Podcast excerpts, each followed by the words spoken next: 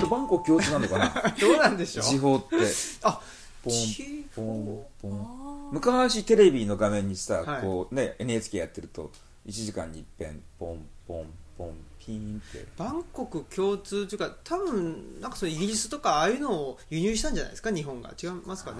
そのはいということで、まあ日本人がこれ考えるとはちょっと思えない,、思えないですからね、はいどうもすみませんでした、ありがとうございます。え時報が鳴りました、何時の時報なのこれ？えっ、とオムラジは朝8時あ違う朝7時配信なんですけど 7時ですねこれ。そのオムラジの時間っていうあれですねその標準時にはあの内包されないような、うん。もうみんながあの持ってるオムラジの時間が来ましたよとうん。いうことで、はい。よろしくお願いします。よろしくお願いします。オムラジの革命児青木です、はい。そしてマスクです。はい。で本日の本日あの第300回を迎えましてついにはいオムラジがあ記念すべき。すごいですね300回。300回。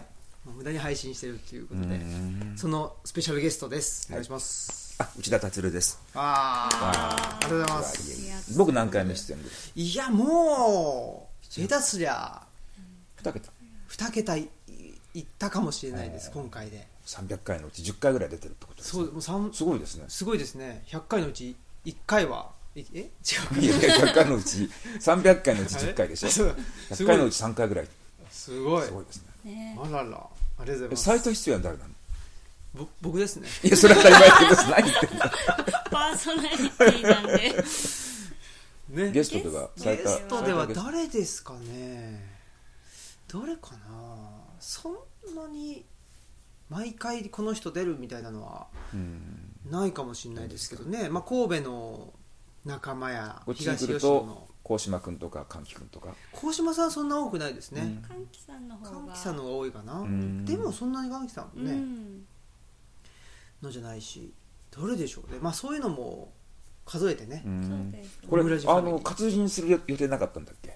活字にする予定はいろいろあったり、うん。あとはそのあルチャに載せてルるんだ。ッチャってはい載せたりもしてますしちょっとまた来年そういう展開もうん。あるかもっていうことなので、うん。えーぜひ来年の展望はまたあはい。はい、別枠ではい。撮らせていただけたらと思いますけども、えー、と2018年もですね、えーこれ、えー大晦日配信ですのであ明日配信ですね。はい。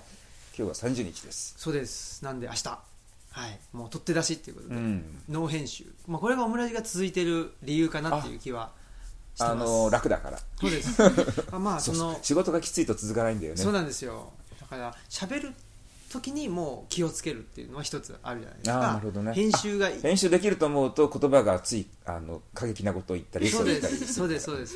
やっぱりなんかあの井上陽水が、うんあのやっぱり昔のレコーディングは一発勝負で緊張感あったよね、うん。みたいな感じで言ってたんですよ、うん。いやあこれだなと思って。大竹さんもそう言ってたな。あそうですか、うん。あのスタジオミュージシャンプロだから、はい。みんな技術があるので緊張感がないんだって。はでしでしそのね撮ってこういろいろダビングしたりすると緊張感下がっちゃうので、あうん。その十何人集めてせーのでやるんだ。そうすると一人がちょっとみねあのミスタッチしただけで全部撮り直しになるでしょ、うん。そうするとねみんなねすごい緊張してね、うんうん。そうするとあのいい音が出るっつってた。はあやっぱりまあ多少の緊張感は必要かなっていう気もしますしなんかそうやってその自分が、えー、と何か変なこと言わないっていうのもありますけど、うんその変なこと言わない前提でみんなが喋りだしたらあんま面白くないので、うん。なんかちょっと踏み越えてみようかなとか、うん。ちょっと踏み越えましたって時に、うん。相手がどうフォローしてくれるかみたいな、うん。そういうのもなんか考えつつなんか球投げてる部分もあって、うん。それがスリリングでそれが楽しいなっていう気はしてますね、でもう一個なんか僕オムラジやってて思ったのはあの基本その僕があの回すというかあのオムラジの、うんと、話を僕が回すじゃないですか、だから僕が喋りやすいっていうんですよね。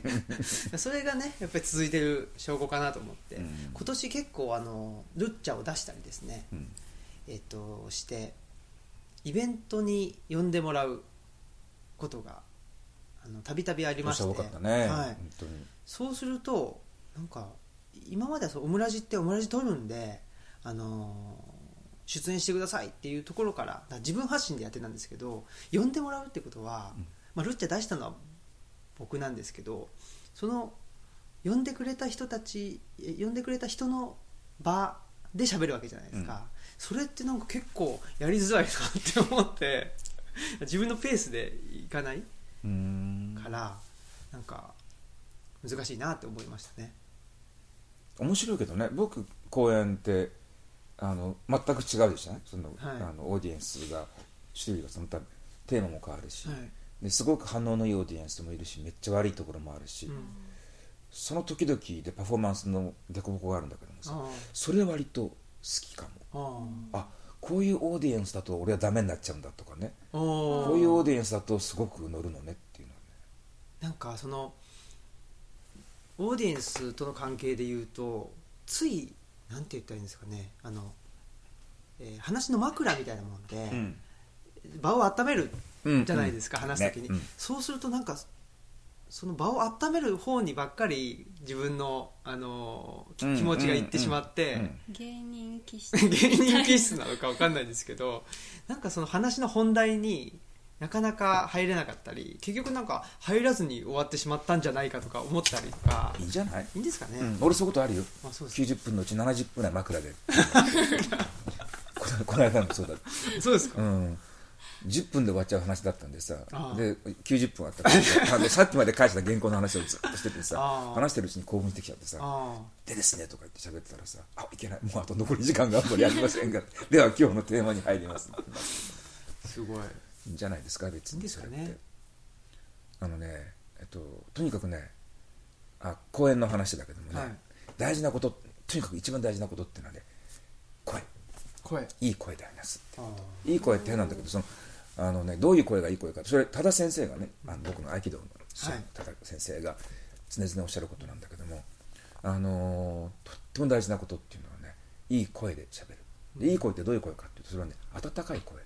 うーん温かい声っていうのはねコンテンツと関係なしにね体に染み込んでくるんだでとにかくねきキンキン声がいけない。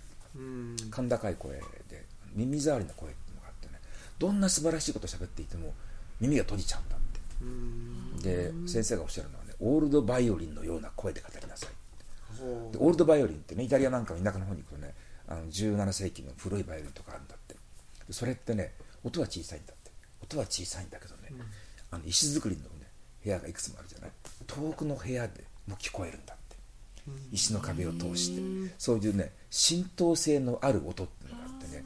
とにかくあの人前で話す時に一一番大事なことっていうのはそのね温かくて浸透性のある言葉で声を出すことだ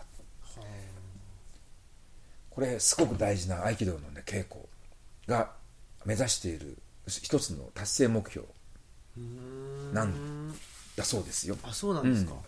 でその、えっと温かいうん、声、温かい声。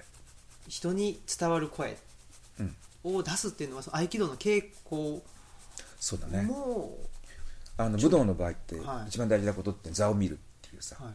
座を見るってのは要するにどの場所に自分が立つのかっていうね、いつどこにいて何をするべきなのかっていうその自分がこれをしたいっていう自分の側のあの主体的ななんかそういう自分の側の都合じゃなくってパッと座にある場を見た時にこの場で自分はこういうところに立ってこういうことをい言えば言うのが月々しいということがパッと瞬間的に分かるっていう。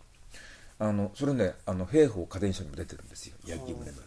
大体あの昔の人がね命を落とすのっていうのはね座を見る木を見る木を見るっていうのはタイミング、はい。ことが失敗してる時、つまりいなくてもいいところにでもう帰ってもいい時に帰んないでね。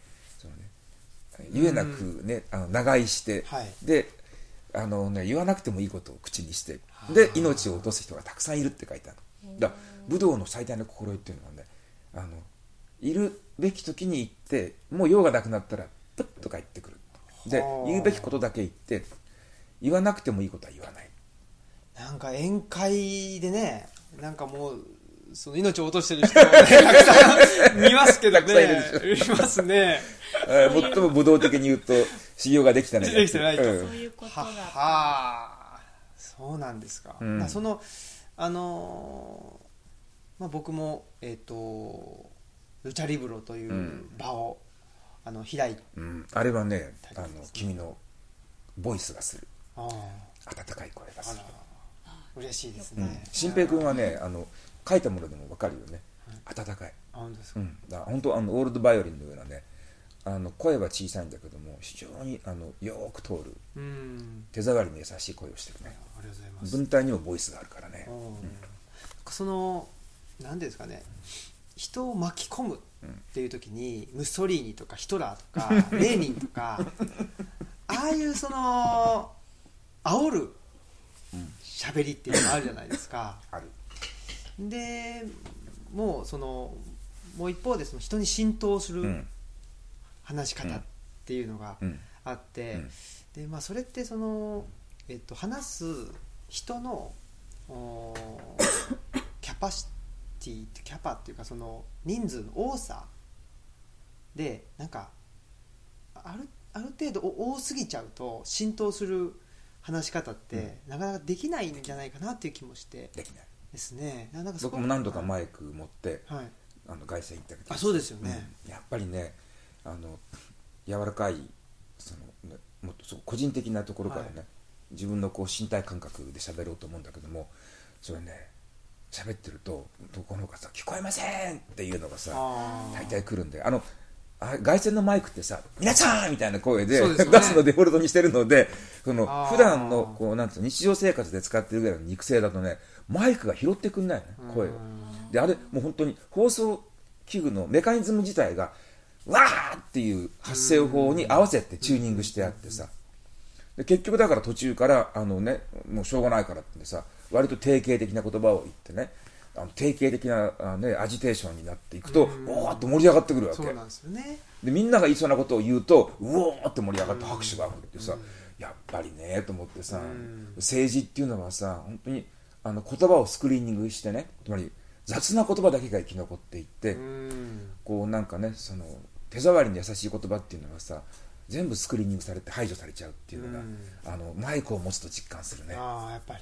なんかそんな気がしてしまっててそのやっぱし手触りのいい言葉とかあた温かい言葉っていうのはこちらがまあ人に伝えようと思って言うし、うん。向こうも聞こうと思って聞いてるじゃないですか、なんかそれがその関係が一つの場にあるっていうのがすごくその温かい場を形成する要因じゃないかなと思っててやっぱりマイクを通してねその熱狂するためにこちらが何かまあそのきあの規定のフレーズをバシッと大きな声で張り上げてっていうのって本当になんか一種のその消消費者と、うん。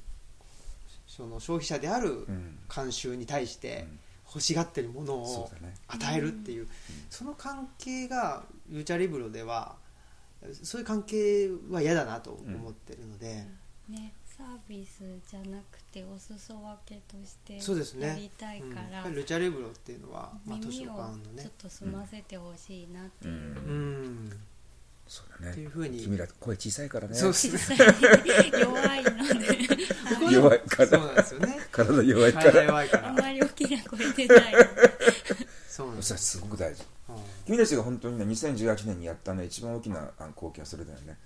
体が弱いので声小さいですっていう。さそうですね。そういう発信者が登場してきたっていうさあすごく大きいと思うよ。あ、でもあのねオムラジの公開収録させてもらった時に、うん。オムラジを聞いてますっていう方がお客さんが来てくれたんですよ。たくさんうん。東京でやった時にたくさん東京でやったの？収録そうなんですよ、まあ、あの東京の蔵前にある、えっと HA ブックスさんっていう、HA ブックスさんをやってる、えっと松井さんっていうのも僕と1個ぐらいしか違わなくてで彼とすごくその、まあ、気があって、うん。でやりましょうって言って、まあ、そこがまず10人ぐらいしか入らない本屋さんなんですよ、うんうん。でそこにあのオムラジリスナーが、うん。まあ、8人ぐらいかな、へ来てくれて、まああの東京周辺の。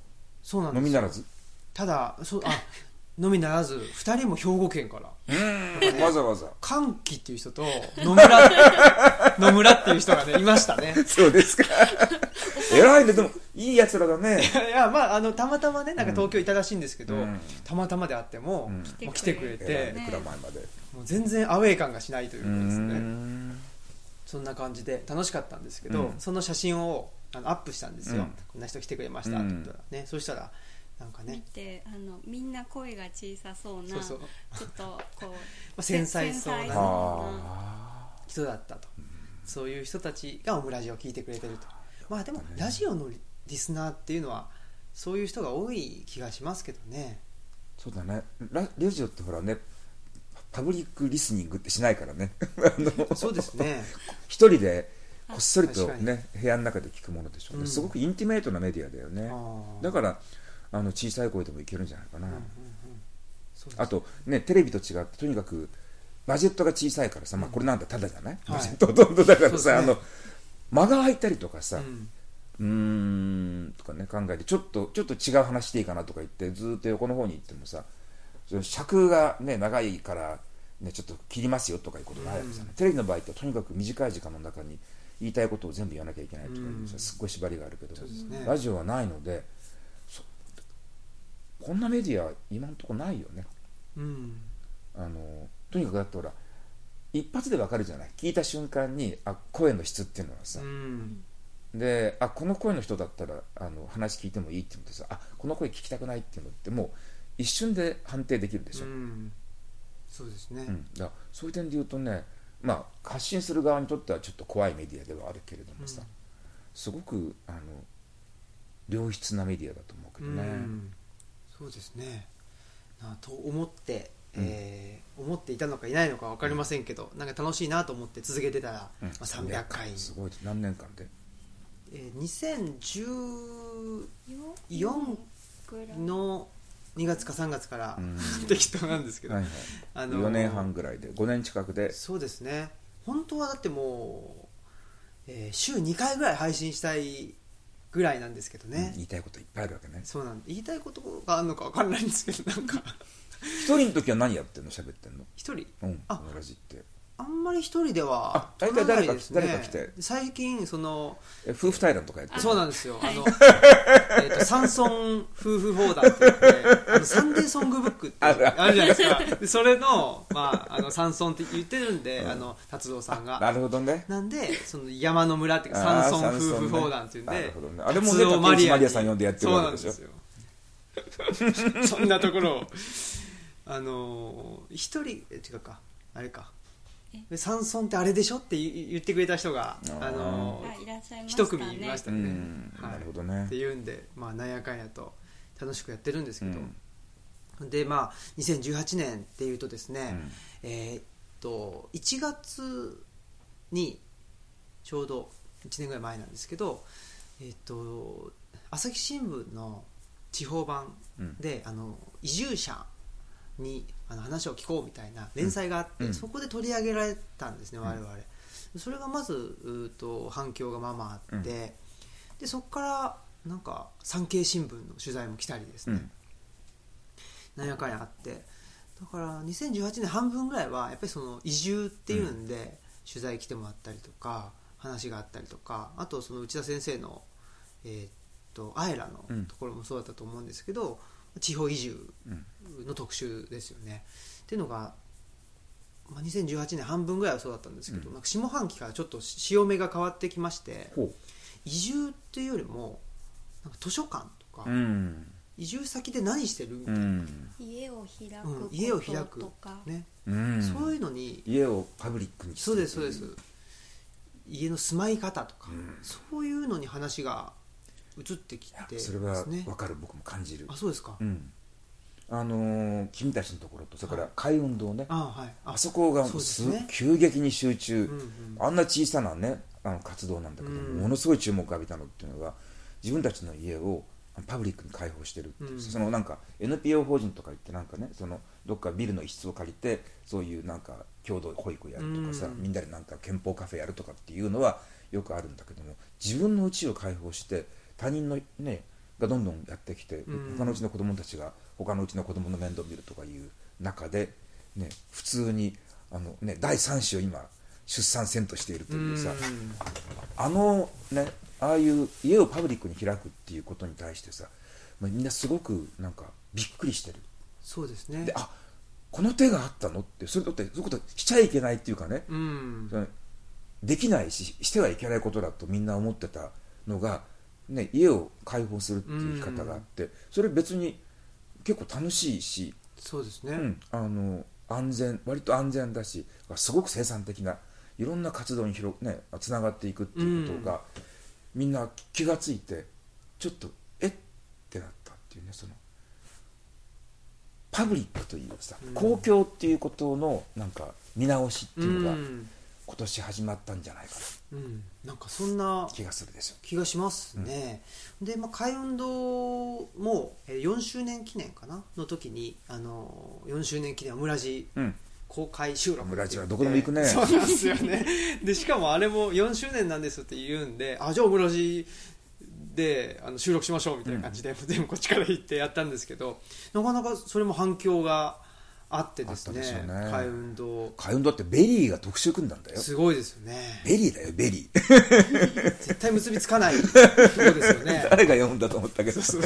ベリー読んでる人なんていないでしょうしね。そのもともとねあのここにね。ここにね。海運動に出入りする海運動には。中でベリー読んでる人はいいなと思うよ。ね。でもやっぱ話聞いてて思うのはその活動として共同育児をしましょうとかっていう活動は、あのさっき内田先生おっしゃったようにそのビルの一室借りてとか、やってるところはやってると思うんですよ。ただやっぱし何ですかね海運動はうんなんかいろいろと、おまあ、そういう理念とかがもともとあったけど一回その頓挫してで自分たちのやり方で、うん。えーその理,うん、まあ、理念にを目指してというか自分たちのやり方でそのやりくりしているうちに、うん。結果的にその理念的なものに近づいていったっていうのが、あの場の開き方っていうのが面白い。理念先導じゃなくって、はい。なんか一応場所だけね開いておいて誰かがやってきてこんなことしたいんですけどもってんで、あじゃあどうぞってやっていくうちにどんどんどんどん広がっていったっていう。そうですね。だからうちも、えっと一応図書館って言って名乗ってえーやってるんですけど基本的にはその自宅にある本を、おまあ、開いうん。てでそれをまあ貸し出し、えーもする貸し出しできるそのスキルというかがもともとうん。あったんでそれを使ってるっていうだけであってあんまりなんか図書館ってこういうもんだからあのこれがないと図書館名乗っちゃいけませんとかあとは図書館ってこうあるべきだからこういうことしないといけないんだとかそういう一種のあのイデア的なうん。ものありきでやってないんですよね、だからできる範囲でやってる生活ベースなんですよねやっぱり、うん。生活が一番大事、うん。ででその生活の中で生まれてくるちょっと過剰な部分っていうのを、うん。あのお裾分けするっていう、うん。そのやり方は海運動もあのうちも一緒かなっていうふうに思ってて多分そういう場の開き方が面白いっていうふうに思ってもらってんじゃないかなっていうのは思いますね。うん、でそのそうですね。でルチャリブロは、まあ、2018年いろいろやっておりまして。でえーっとさっき見ていただいたナイスシングスうん。あと外こと、うん。で特集を組んでねいただいて。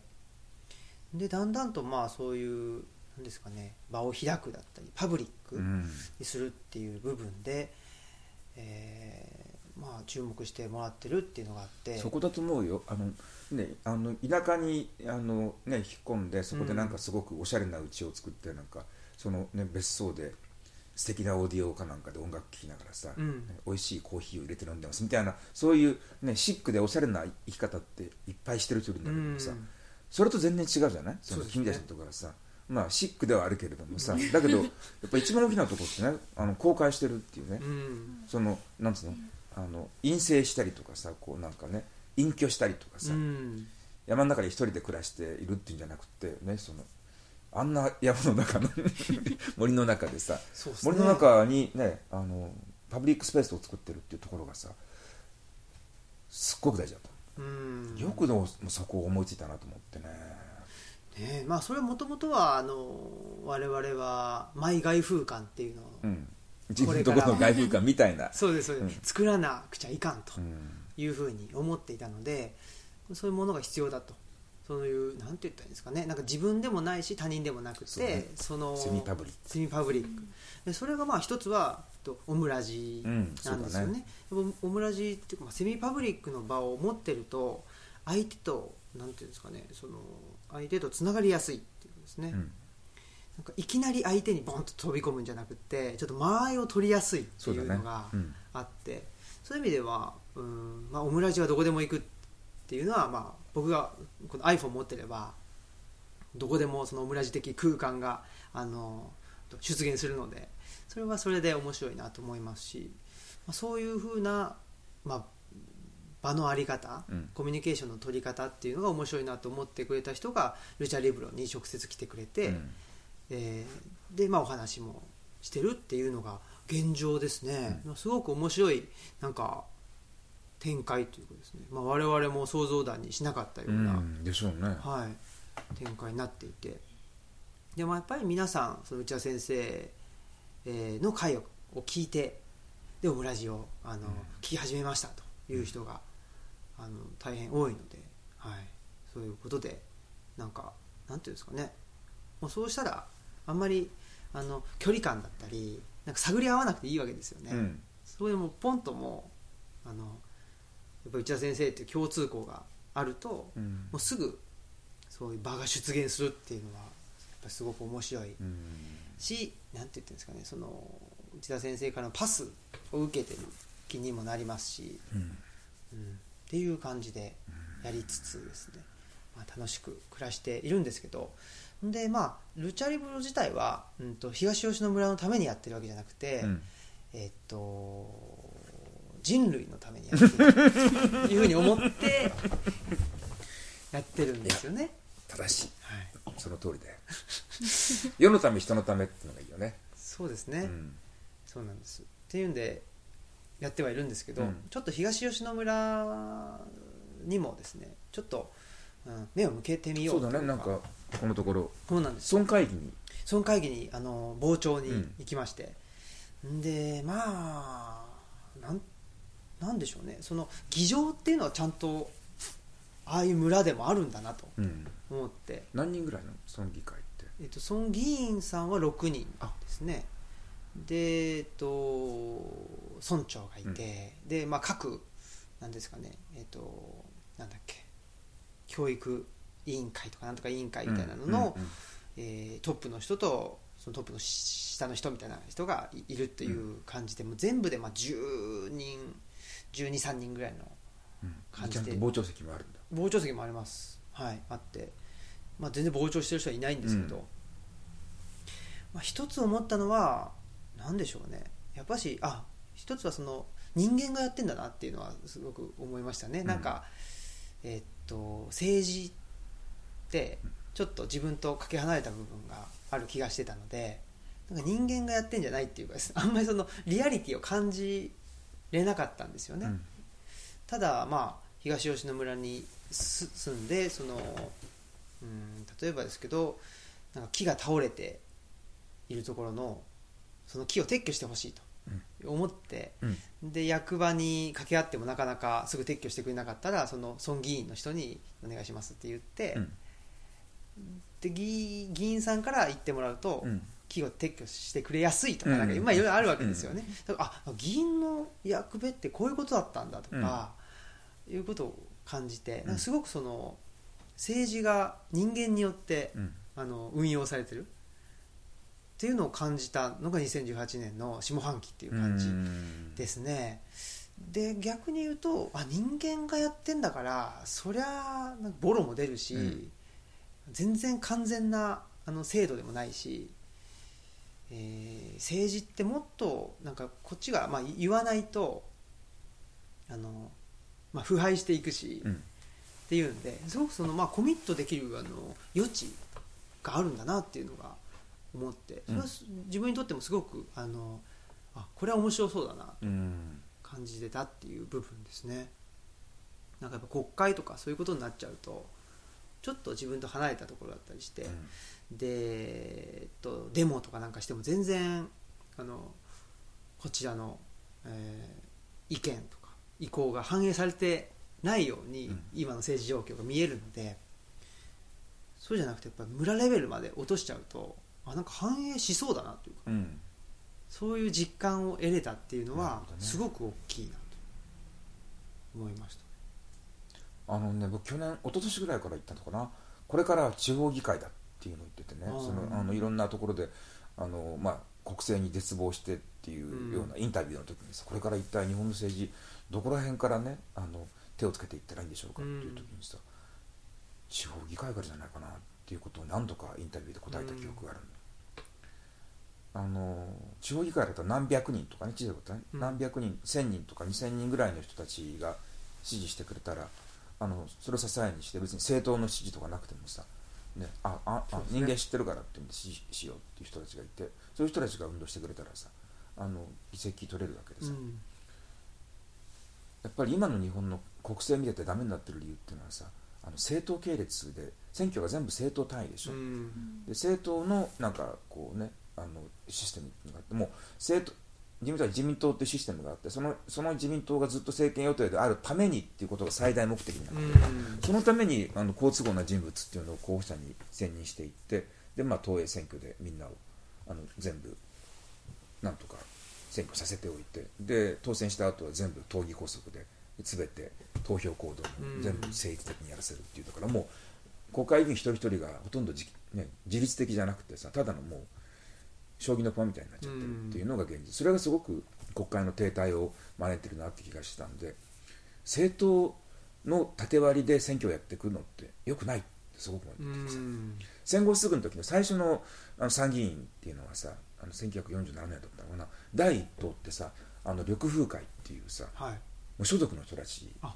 が最大派閥だった。あへえだ個人みんなそのはい。個人で立候補してきた人たちが、その人たちが最大派閥でやってだからで、まあ、衆議院の方はもちろん政党系列なんだけども参議院は政党が少数派で多数派というのは無所属だったの。はなので個人人望で当選してきた人たあち、うん。ねぼまあ、その後だんだんとね、うん60年代になってきて緑風会も解散しちゃって、まあ、今みたいに政党系列になってしまってねじれ国会とかなんかね、うん。言われて衆院と参院というのがさもう同じ政党比率であるべきだみたいな議論が出てくうるんだけども、ん。本来の形っていうのはさやっぱりねあの顔が見える、うん。この人に、ね、自分たちを代表してほしいなっていうこの政党にじゃなくてこの人に代表してほしいっていうさ、うん。ね、人を見て、ね、この人のまあ政治信条に関して詳細は知らないけどもなんかこの人ええ人そうやしとかねなんかこの人だったら信じられるとかね、そのね公約とか綱領ってさな作り物じゃないやっぱり、うん。結局はさ。そうですね。うん。それよりもなんかね、あのー信用できるうん。言葉を、うん約束したことを裏切らないなんか最後まで踏みとどまるとかさ、うん。仁義に熱いとかなんかそういうのあるじゃない、うんそういうのってさ。そっちの方が僕はずっと大事だと思うんだよね、うん。だからそういうね人を見る目を基準にして自分たちの代表になっていただきたいという人を、ね、議会に送り出していくってことを考えたら残念ながら国政では難しい、うん。となってくるとああ地方選挙のレベルでね、うんまあ、顔の知ってる人たちの中から「君出てよ」っつって選ばれた人が出ていくっていうのがいいんじゃないかなと思ってさ、うん。そういうことを言ってたら今度ね4月今度4月だよね。来年、はい年明けて4月に統一地方選挙があるわけだけどもあのね結構ね知り合いがうん。立候補してあ出るという話が、へえええ。どことって言うと言うとちょっとあれなんだけどあの若いあと君ぐらい。あそうですか、うん。人が。30代半半ばぐらい。うん、ああの電話かかってきて「あ内田さんあの今度立候補しろって言われてるんで出ようかなと思うんですけども応援とかしてもらえますか?」って言うから「あ行く行く」っつって応援演説ぐらいしてやるよ推薦人になってから推薦になるよっつってさそういうあの面白い子なんだけどさ、そういうなんかねあのえまさか自分がねそんな市議選に出るとは思わなかったっていうような人が出るっていうのがいいんじゃないかなと思うんだよね。ですね。なんかその周りから、まあ、背中を押されて、うん。あうじゃあって言ってなんか手を挙げるみたいなぐらいの方が、うん。もう現状ではいいっていうかですいいねそのななんか親父も親父もおじいちゃんも政治家だったもんでみたいなのが もうちょっとそれ飽き飽きしてきたね、はい。もう本当やめてほしいね三代目四代目家業みたいにやってるそうなんですよ。さあれも既得権益で家業になっててさ、うん。もうそんな人たちからではさもう新しいの出てこないもん何そうですね。そういうもうだからその地盤を受け継ぐみたいなのって、なんかもうその人じゃなくても結局良くなっちゃって、うん。なんかもうあの誰でも良くなっちゃうっていうことがあるとやっぱし良くないなって思いますね、やっぱり一旦そのゼロベースじゃないんですけど、まあ、その地に足つけてですねうんその人がっていうところから、えーまあ、政治だけじゃなくてもそうですけどいろんなことを始めてい、えーいきたいなともあの我々も思いますし、うん。多分そういうなんか年になって新平君も村議になってよ、村議ね、うん、ぜひ。けね。なんかそんな話がですねあの方々から結構ね、うん。言われたりしてるんでまあね全然あのそういう声があるならということで、でも僕なんか結構その辺向いてるような気がしてきて。あそう。自分で言うのもいいんだけど。向いてる。そうなんです。向いてるっていうのは自分の主張を通すとかそういうことじゃなくて、うんそうだね。声小さいし。なんかそうなんですよ。あの主張が一見違って見える、うん2つの間にうん。入って、うん。まあまあと言ってこっちはこう言ってるしこっちはこう言ってるし、うん。違うように見えるけど、うん。一緒ですやんみたいな、あなんかついーすごい高度の能力だよ政治そ政治能力、調整能力。ああそうなん中を取り持つ。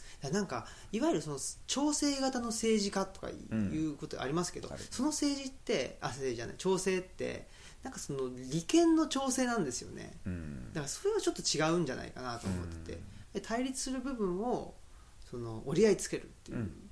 それが本当の調整型の政治なんじゃないかなと思ってて、うん。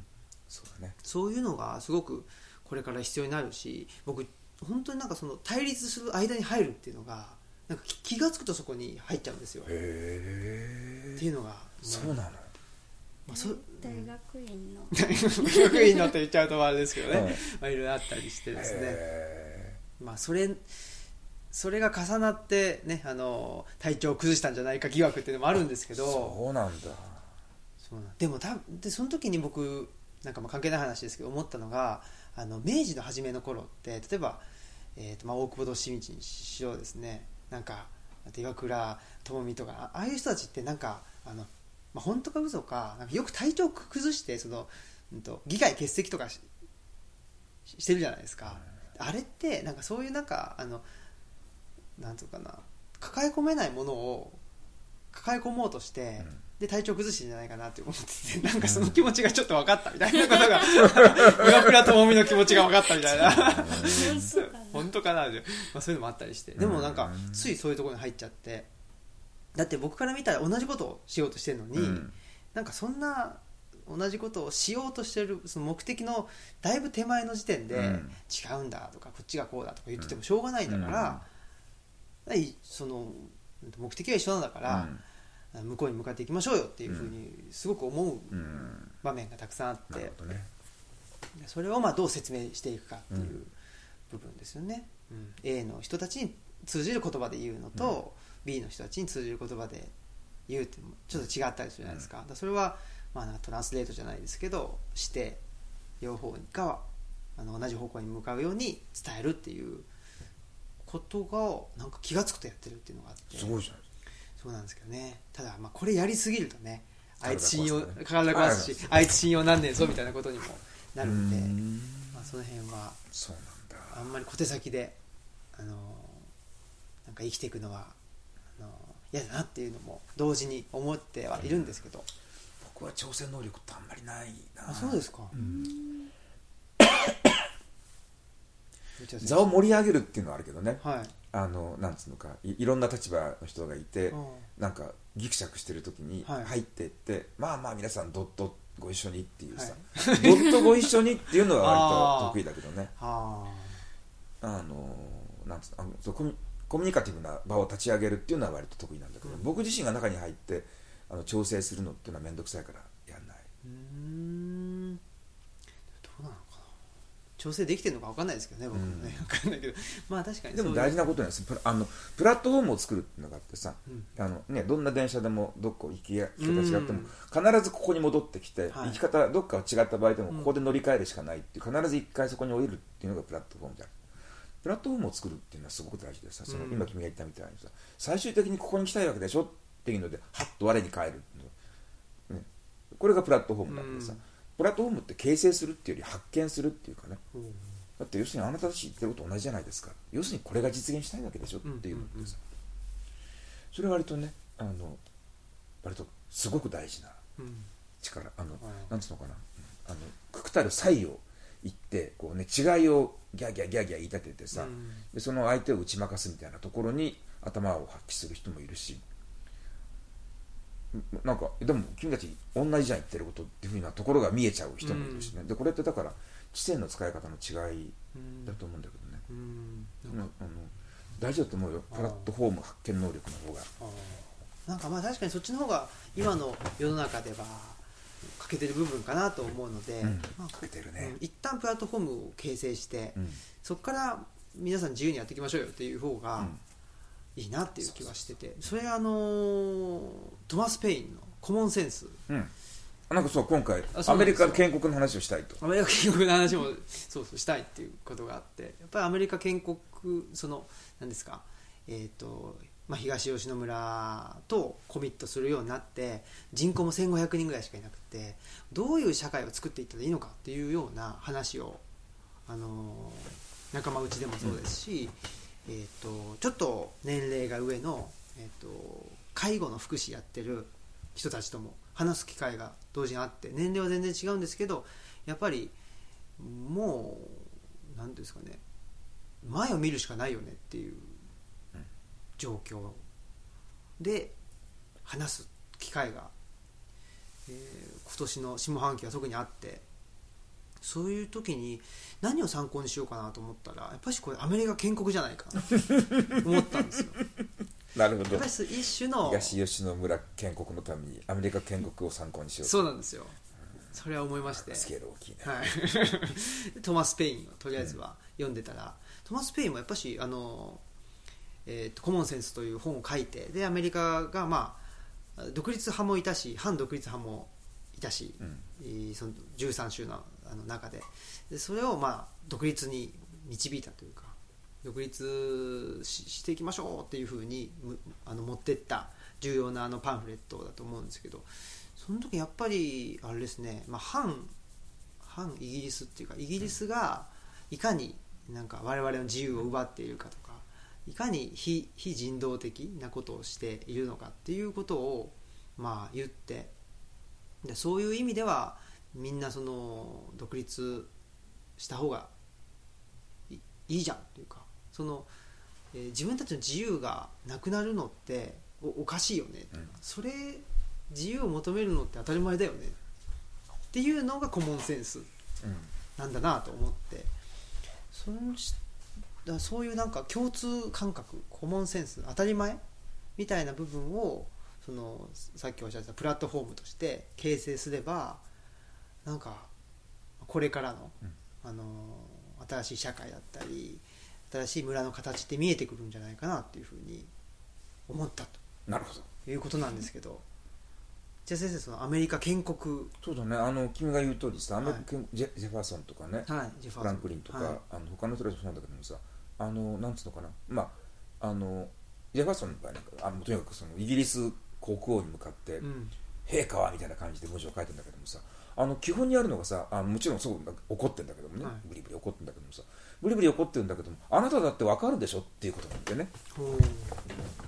イギリス史を顧みるならばこうこうんうこうであって、こんなことがあったじゃないですか。でこんなことってどう考えても今イギリスのねもうねあの政治家たちがアメリカに向かってやってることっておかしいでしょっていうふうにあのねお前を弾劾してるぞってじゃなくて、うん。あんただっておかしいと思うでしょだってどう考えても変だものっていう感じのうん。論の進め方するじゃない、やっぱあれはねあのなんつうのかな、えっと、独立戦争ってあのイギリス人も知的なあの能力があって、論理的な思考力があるはずだから我々の話を聞けば分かるはずだと、うん。君たちが間違っていて我々が正しいってことは君たちにも分かるはずだっていうさ。君らは間違ってるからバカだ。悪魔の類だってんじゃなくてさ、うん。間違ってるよ君たちって言ってさ、うん、我々は反抗する権利があるからでね、権限は古くさの己は、うん。マグナカルタがうんたらかんたらとかね前名誉革命の時にクロメールはこう言ったじゃないかとかさそういうふうにしてねあの自分と相手のプラットフォームまで戻っていって、うん。これ我々共有してる基盤だよねってことでやってでお前のやってることはこのね我々の共有基盤からして間違ってるじゃないかという、うん。なんであの論法を持ってくるのって今君が言った通りやと思う。あのプラットフォームを作って、うん。そこから相手にも論論理的な思考力があるはずなので自分の条理を尽くして語れば相手も最後なるほどって言うというね、うん言ってくれるという相手の知性に対する信頼っていうのがさやっぱりねかなり激しいパンフレットでもちゃんときちんとそれは抑えてるっていう感じがして、あやっぱり18世紀の人は偉いなとうん。思ったね、確かに。その、まあ、エドマンド・バークん。もトマス・ペインと同時代の人で、えーっとアメリカ独立は支持したけどフランス革命は支持しないっていう人なんですけど、やっぱりエドマンド・バークが言ってたのはまさに内田先生おっしゃったことでイギリス流の自由っていうのを当てはめるならばアメリカ独立は当然だよね、うんっていう話なんですよね、でフランス革命ってイギリス流の自由を全然自由の文脈じゃないから、プラットフォームが違うからちょっとそれは反対みたいな 感じなんですよね、うんだからそれがすごく面白いなと思っているんですけど、そのプラットフォームってまあイギリスっていう国からあーまあ移民があってでそのイギリスの人たちと同じ言語を使ってアメリカ独立したので、うん。プラットフォーム一緒っていうの分かるんですけど、まあ、ここれからプラットフォームをあの作っていこうっていう時に、うん。やっぱり何をあの一つの指針にうんして作っていったらいいのかなっていうのは思うんですけど、それは内田先生はどどう思われますか？そうだね。身体かなやっぱり、うん。体のなんかえっ、とさっきも最初にまあこの声の話をしたけどさ、あのコンテンツじゃなくて入れ物の方コンテナの方ね。はい。あマナーとかいう方がマナーって結局身体性なんだよね。どどういう声で話しかけられたいかとかさ、うん。例えばし質問ししてから答えるまでの待って、うん。どどれぐらいの間があるとなんかいい感じかとかさ話の腰は、ね、このタイミングだったら折ってもいいしこのあ今のような口ぶりで話してるから絶対話の腰折っちゃいけないとかってさ、うん。コンテンツと関係なくってさなんかあの直感的なこう割と、ね、すごく皮膚感覚的なややり取りでしょ、うん。あのそれができるっていうことがねなんかすごく大事な気がするんだよね、うん。あの歯車がうまい具合に合うかどうかっていう。あの僕は手が合うっていう言い方するんだけど時々そのインタビューとか対談なんかのオファーがあってね、なんとかさんと対談しませんかって時にさちょっとその人とは手が合わない感じがするからいいわっていうのがあってね。へえそのい言ってる主張とかうちのと似てますよって言うんです。よいや似てても関係ないのってね合わないっていうさなんつうのあの提示する口ぶりが合わない。自分と全然なんか政治的な立場全く反対みたいな人でもあこの人だったら話すごく合いそうって人いるわけで。それはなんか手が合うっていうのがあってさ。それっていうのはなんかどちらかというとねあの語り口というか、その人の文体というかさ作法というかね、うん。そういうところなのよね。うんこれをとにかくて丁寧に割とこうえどういう、ね、何を基準にして僕は人のそういう作法というものを、えー格付け格付けっつうのかしら、うん。まあとにかく両費を見見分けてるのかなっていう。それよく考えるけどね。その辺の、まあ、身体。身体感覚。ああそれで言うと東吉野のメンバーっていうのはみんなあの体が弱いっていうのがあって、あこれは、まあ、ちょっとあの長くなっちゃいますけど最後に去年あの九州に行ったんですよ、うん。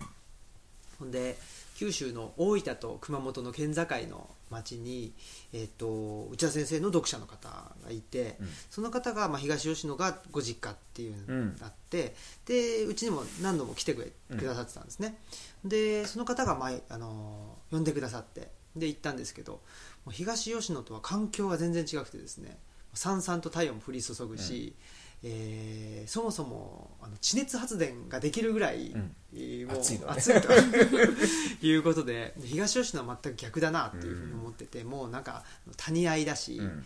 もう日もね1時過ぎないとあのなんか差してこないようなところもあるしっていうんで。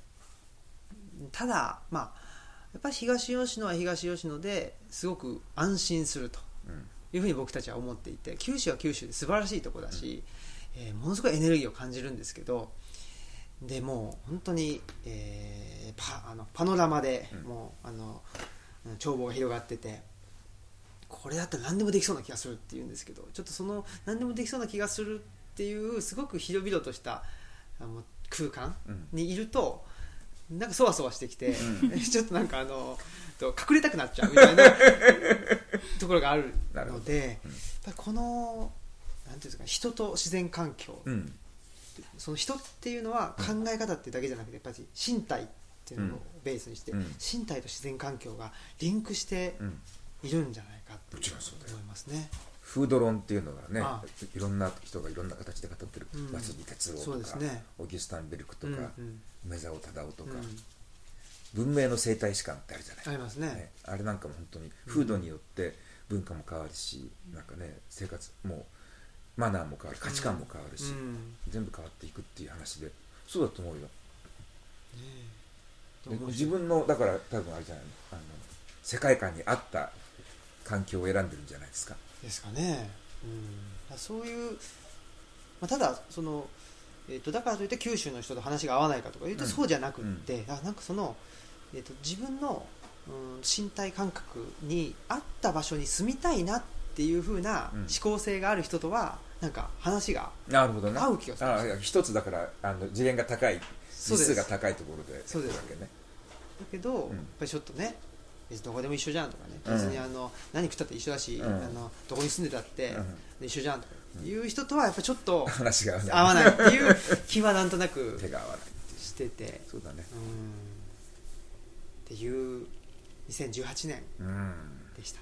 なるほど。はい。っていう感じですかはい。ねはい、面白い。なかなか面白いお話でございやあいますりがとうございます。そんなことでですね、えー本年もあの大変お世話になりました、はい。いえいえ。ありがとうございあました。りがとうございました。ということでえっ、とあわかりました。一旦じゃあ締めるんですね。はい閉めてください、ちょっとちょっとあるんで、はい。もう一個。はいどうも。はい。で、えーじゃあ、えー、と本日の第300回目、うん。えー記念すべき第300回のお相手はオムラジオ革命児青木と。マスクと。あ内田達でした。ありがとうございました。さようなら。さようなら。この番組は図書館パブリックスペース研究センターなどを内包する人文地の拠点ルチャリブロの提供でお送りしますはい。こんなに機械音声なの。